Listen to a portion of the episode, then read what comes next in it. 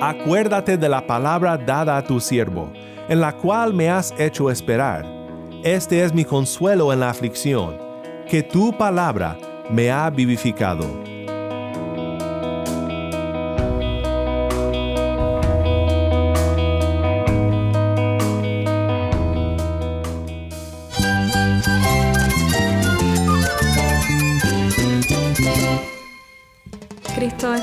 Es mi todo. Cristo es el Rey del universo, es quien guía nuestras vidas. Él es grande y amoroso. Él es real. Solamente Jesucristo es nuestro Señor y Salvador.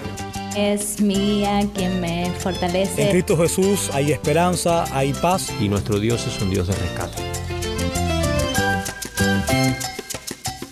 Estás escuchando a El Faro de Redención, Cristo desde toda la Biblia para toda Cuba y para todo el mundo.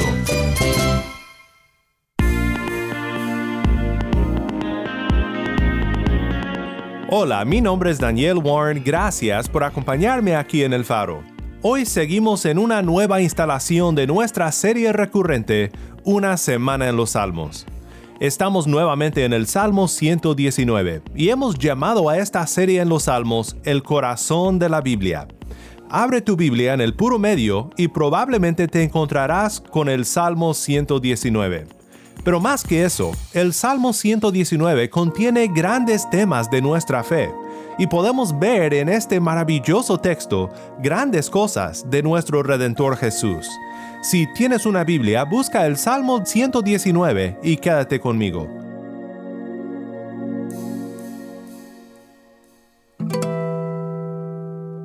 El faro de redención comienza con sendas de paz, esto es esperanza de gloria.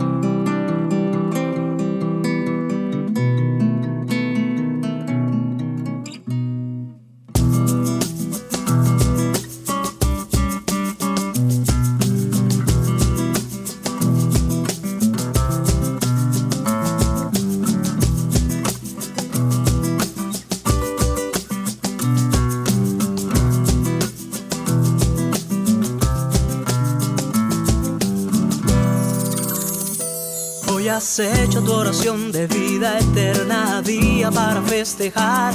Y ya la oscura y engañosa voz del que te odia se deja escuchar. Murmurando a tus oídos la mentira que Dios no existe no es verdad.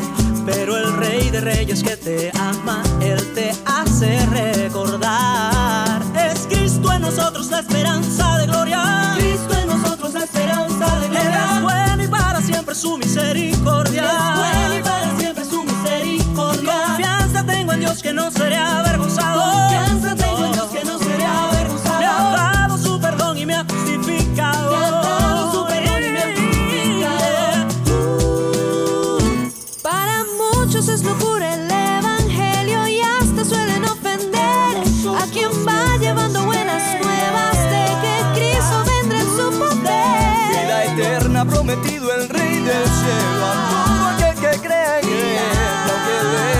venga como un río la respuesta debe ser Es Cristo en nosotros la esperanza de gloria. Es bueno y para siempre su misericordia. Confianza tengo en Dios que no seré avergonzado. Me ha dado su perdón y me ha justificado.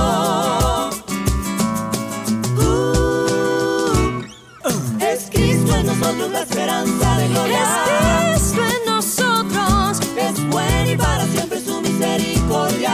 Él es bueno todo Confianza tengo en Dios que no seré avergonzado. Confianza tengo en Dios su perdón y me ha justificado. Esperanza de Gloria canta Sendas de Paz. Mi nombre es Daniel Warren y esto es el Faro de Redención. Cristo desde toda la Biblia para toda Cuba y para todo el mundo.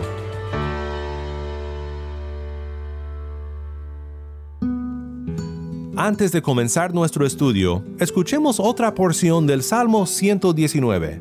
Nuestra lectora Taimí Zamora nos acompaña desde Cuba con esta lectura.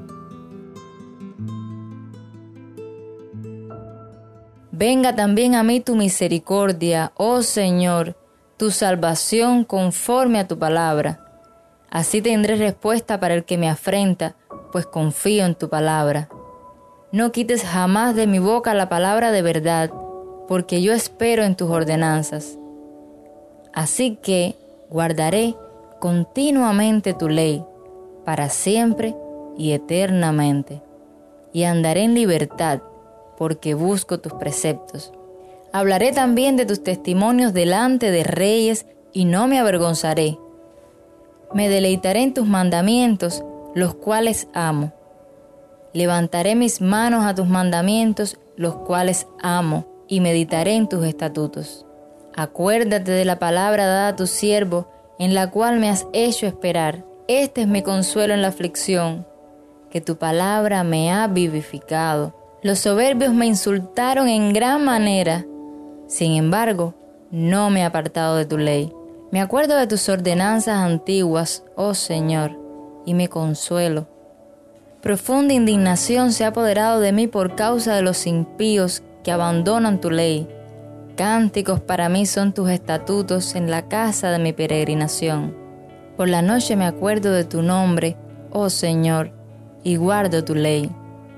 Esto se ha hecho parte de mí, guardar tus preceptos.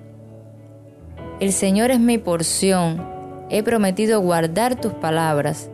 Supliqué tu favor con todo mi corazón. Ten piedad de mí conforme a tu promesa. Consideré mis caminos y volví mis pasos a tus testimonios.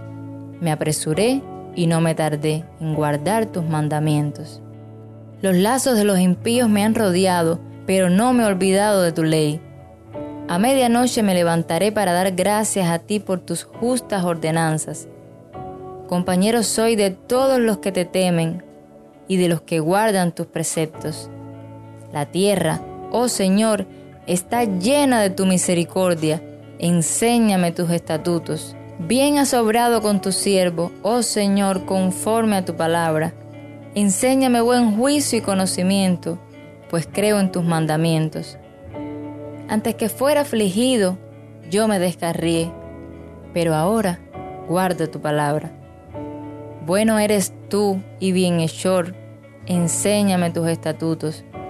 Los soberbios han forjado mentira contra mí, pero de todo corazón guardaré tus preceptos. Su corazón está cubierto de grasa, pero yo me deleito en tu ley. Bueno es para mí ser afligido, para que aprenda tus estatutos. Mejor es para mí la ley de tu boca que millares de monedas de oro y de plata.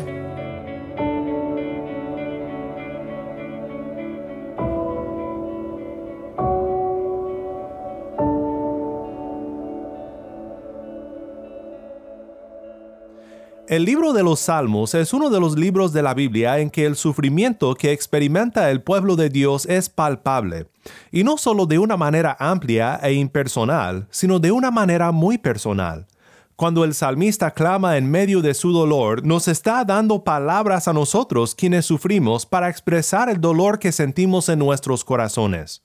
Esta meditación de hoy del Salmo 119 la he llamado El amor todo lo sufre recordando aquel pasaje de Pablo en 1 Corintios 13 sobre el amor. El salmista ama a Dios, ama su ley, y el que ama a Dios y el que ama su ley sufrirá en este mundo. Quiero pensar por unos momentos contigo sobre esta realidad en la vida del pueblo de Dios, en la vida del creyente, y cómo Dios usa incluso nuestro sufrimiento para su gloria y para nuestro bien.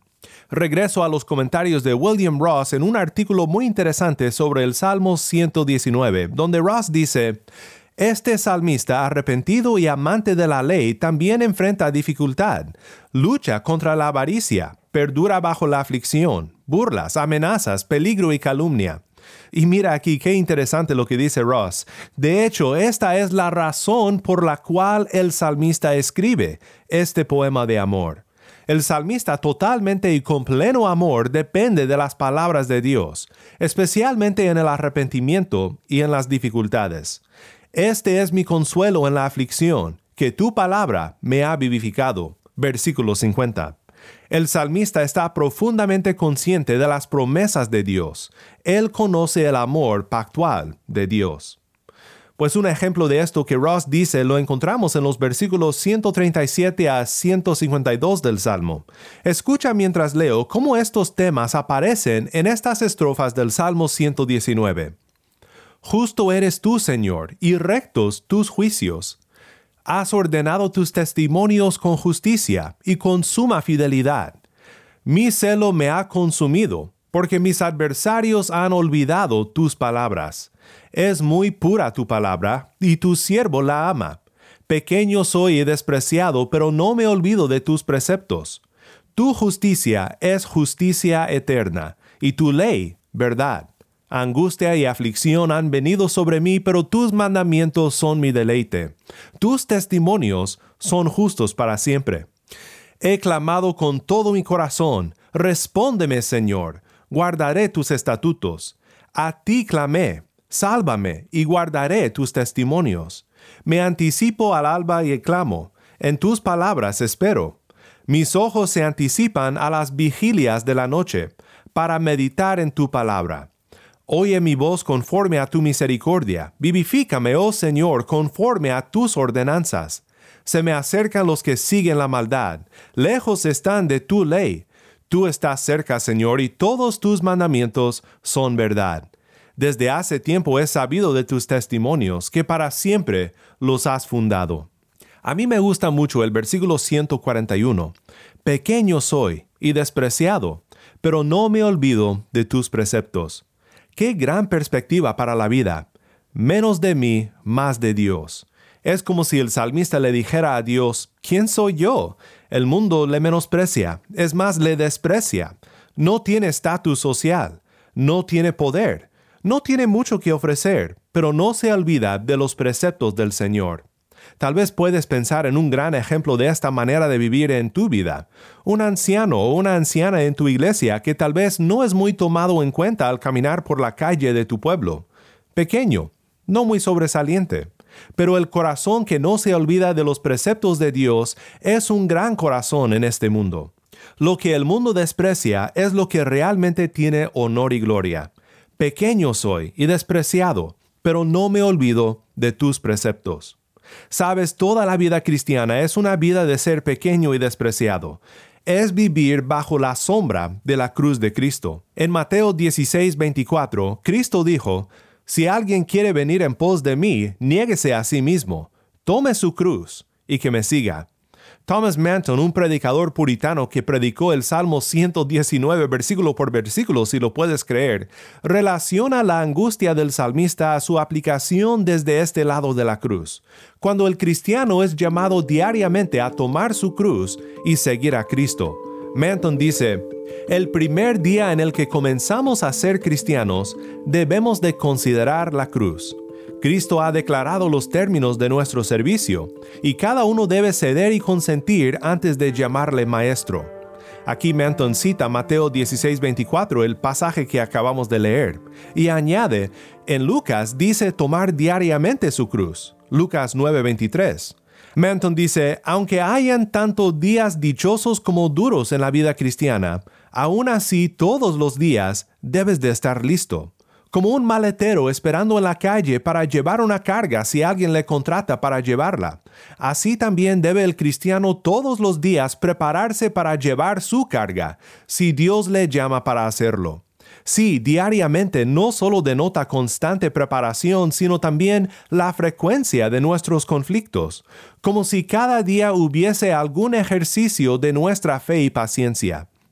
Si Dios nos mantiene bajo la cruz todos los días de nuestra vida, debemos de estar contentos. De nuevo, tomar diariamente la cruz muestra que tragedias privadas y personales son parte de tomar la cruz, como también ser afligido por causa del Evangelio. Qué tremenda reflexión es esta sobre la realidad de la cruz en la vida cristiana. Quiero compartir contigo la historia de Evelyn del Pino, una hermana en Cristo de Villa Clara, Cuba, quien nos cuenta sobre cómo llegó a Cristo y experimentó luego la cruz de la cual Cristo habla, pero como Cristo también estuvo con ella en medio de sus dificultades. Mi nombre es Evelyn del Pino, soy de la provincia de Villa Clara, de nuestro país Cuba, y es un privilegio poder compartir con ustedes la forma en que Dios tocó mi vida, que de hecho me daba cuenta, me estaba tocando hacía mucho tiempo, pero yo como tal no sentía presencia suya ni necesidad de que Él fuera lo primero en mi vida hasta que comencé a trabajar y mi secretaria, nieta de pastores, sutilmente me cantaba alabanzas cristianas y me invitaba a leer textos bíblicos en la computadora. Eso fue abriendo mis ojos de una manera espectacular hasta que familiarmente fui tocada por una situación triste de mi papá hospitalizado, toda una noche yo fuera del salón de operación esperando porque saliera de un accidente en su trabajo, pero a raíz de crisis de alcoholismo que hacía mi papá.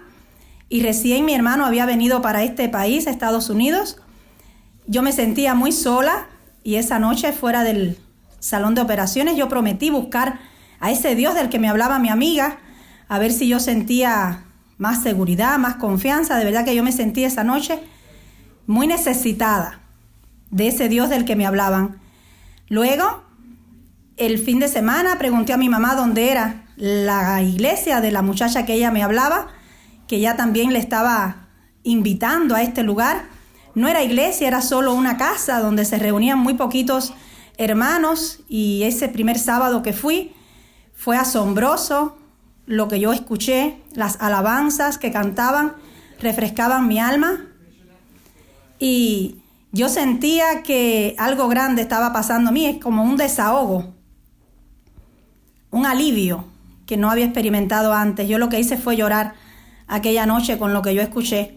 Mi niña tenía dos años cuando eso, yo estaba casada hacía ya cuatro años eh, mi esposo mm, no me acompañó esa noche, yo recuerdo, fui sola. Pero pasados como veintipico de días, eso fue un 30 de enero del año 2000, pasados muy poquitos días yo sentí una bolita en mi cuello que estaba dura, la mostré en mi casa y por trabajar en el sector de la salud me dijeron enséñalo en tu trabajo y cuando lo mostré me dijeron donde debes ir es al especialista en oncología.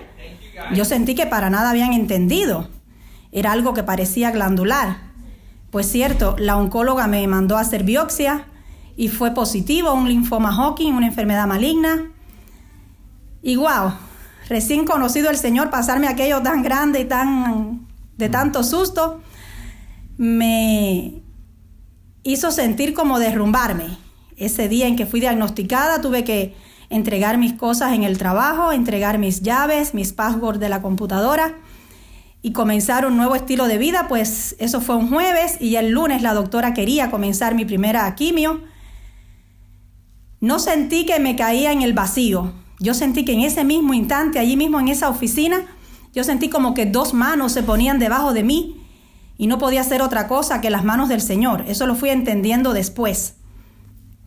Así fue que durante esas sesiones de quimioterapia usaba la casa de mi tía cercana al hospital para recuperarme un poco. Y allí eh, vi que en la mesa de la cama estaba una Biblia. Y de fresca, por supuesto, acostadita allí me puse a abrirla y lo primero que abrí fue Job. No sabía si era el nombre de una mata, de una persona, de una ciudad. Y así de curiosa leí. Y cuando vi lo que le pasaba a aquel hombre y lo que había experimentado, dije, wow, a mí no me está pasando nada para lo que ha pasado este siervo del, Señor. Me fui interesando muchísimo más y aquellos hermanos de aquella pequeña casa lo que sentían era que yo podía hacer dos cosas, o agarrarme de la fe o irme y no buscar nunca más a Dios creyendo que iba a ser muy malo conmigo, con esto que me estaba pasando. Y fue lo segundo, fue lo segundo. Yo me agarré de la fe de una manera que aún siendo profesional de la salud, no me interesó la medicina ni nada de lo que estaban oyendo mis oídos. Yo quise escuchar la voz de ese Dios a través de la Biblia. Para mí fue el refrigerio, fue la medicina mejor que yo he podido experimentar. Fue preciosa la energía que yo adquirí, las fuerzas que yo sentí, que a un lado y al otro en aquella consulta, cuando yo iba, lo que hacía era hablar de mi Señor, de lo que Dios estaba haciendo en mí. No me interesaba ni los pinchos, ni el dolor de mis brazos, yo disfrutaba lo que yo estaba eh, experimentando en la fe. al punto de que años después decidí hasta pedir liberación de mi trabajo de farmacia, irme al seminario en teología y aprender mucho más del Señor para poder atender a los niños en la escuela dominical y visitar, asistir a conferencias, a convenciones. Y de ahí para acá, hermanos, lo que he hecho ha sido crecer de día en día en los caminos preciosos que solamente vienen del Padre Celestial. Que Dios los bendiga mucho y nos vemos. Muchas gracias Evelyn por compartir esto con nosotros aquí en el Faro de Redención. Quiero compartir contigo una reflexión más de Manton, porque es tan buena. Manton dice que muchas veces sufrimos aflicciones de Dios como también aflicciones por causa de Dios, como la enfermedad, la muerte de amigos, perder una casa, es decir, aflicciones por una providencia ordinaria, aun cuando no sufrimos persecución por el nombre de Cristo. Sin embargo, sufrimos según la voluntad de Cristo. Las cruces ordinarias no excluyen los consuelos del cristianismo prestan oportunidad para experimentar a Dios y para probar su gracia, y son parte de la disciplina de Dios para mortificar el pecado, benditas oportunidades para descubrir más de Dios. De hecho, hay aún más razón para someternos a Dios en estos momentos, porque Dios nos lleva en sus propias manos. Luego Manton dice algo bastante gracioso, pero digno de repetirse. Dice, un hombre que se enoja cuando le avientan una cubeta de agua es paciente cuando su piel se moja con la lluvia que desciende del cielo. ¿Te fijas en la diferencia? Es una diferencia de perspectiva. No sé si alguna vez alguien te haya arrojado una cubeta de agua, pero te das una idea. Molesta, es una falta de respeto. Pensamos, pero ¿por qué me haces esto? Pero cuando en la vida cristiana recordamos que los días dichosos como también los días duros vienen por igual de la mano de Dios, es como dice Manton, como las aguas del cielo que mojan la piel sin molestarnos, porque sabemos de dónde viene. Recordamos que Dios es quien nos da la vida y nos sostiene por su gracia. Con el salmista declaramos las siguientes palabras de fe. Acuérdate de la palabra dada a tu siervo en la cual me has hecho esperar. Este es mi consuelo en la aflicción, que tu palabra me ha vivificado.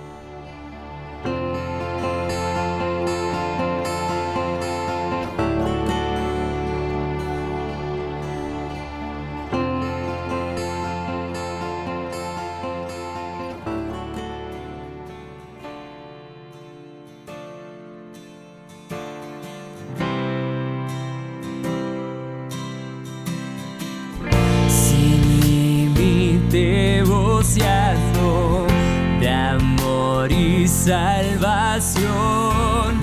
Jesús desde el cielo nos trajo redención. Su sangre es preciosa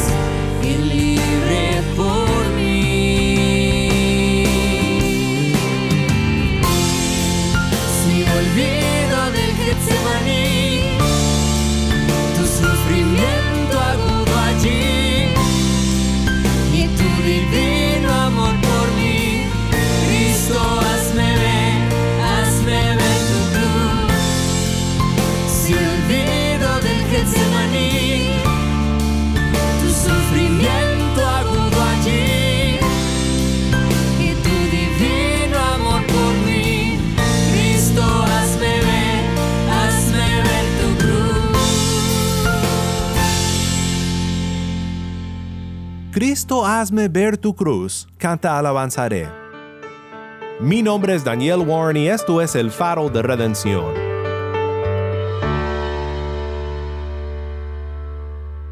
Oremos juntos para terminar. Padre Celestial, gracias por tu palabra y gracias por sostenernos en medio de nuestra aflicción. Aflicciones que sabemos que no te han tomado por sorpresa. Son según tu voluntad. A veces no podemos entender el por qué, pero sabemos que son siempre para nuestro bien y que son para tu gloria. Vivifícanos según tu palabra. Ayúdanos a estar siempre listos para tomar nuestra cruz y seguir a nuestro Cristo, quien dio su vida en aquella cruz para redimirnos de nuestros pecados. En su bendito nombre oramos. Amén.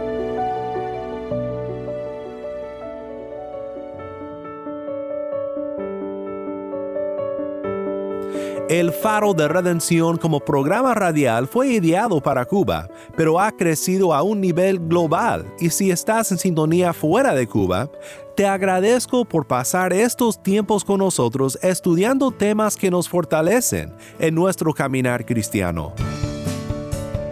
¿Tienes una historia que contarnos sobre cómo el faro de redención está impactando tu vida? Mándanos un correo electrónico a ministerio arroba elfaroderedención.org.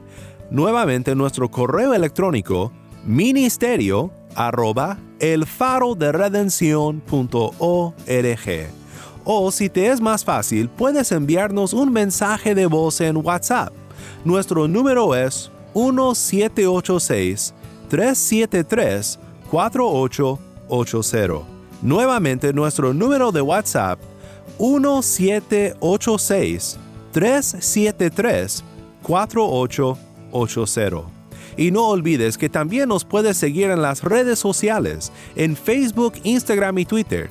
Solo busca el faro de redención. Allí encontrarás más contenido durante la semana para animarte en tu fe y para mantenerte informado sobre el ministerio de El Faro. Para más información sobre este ministerio y sobre cómo tú puedes formar parte de nuestra misión, visita nuestra página web elfaroderedención.org.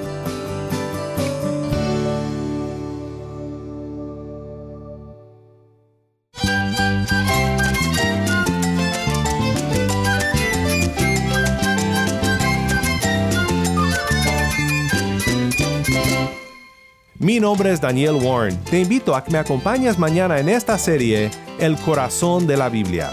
La luz de Cristo desde toda la Biblia para toda Cuba y para todo el mundo, aquí en el faro de redención.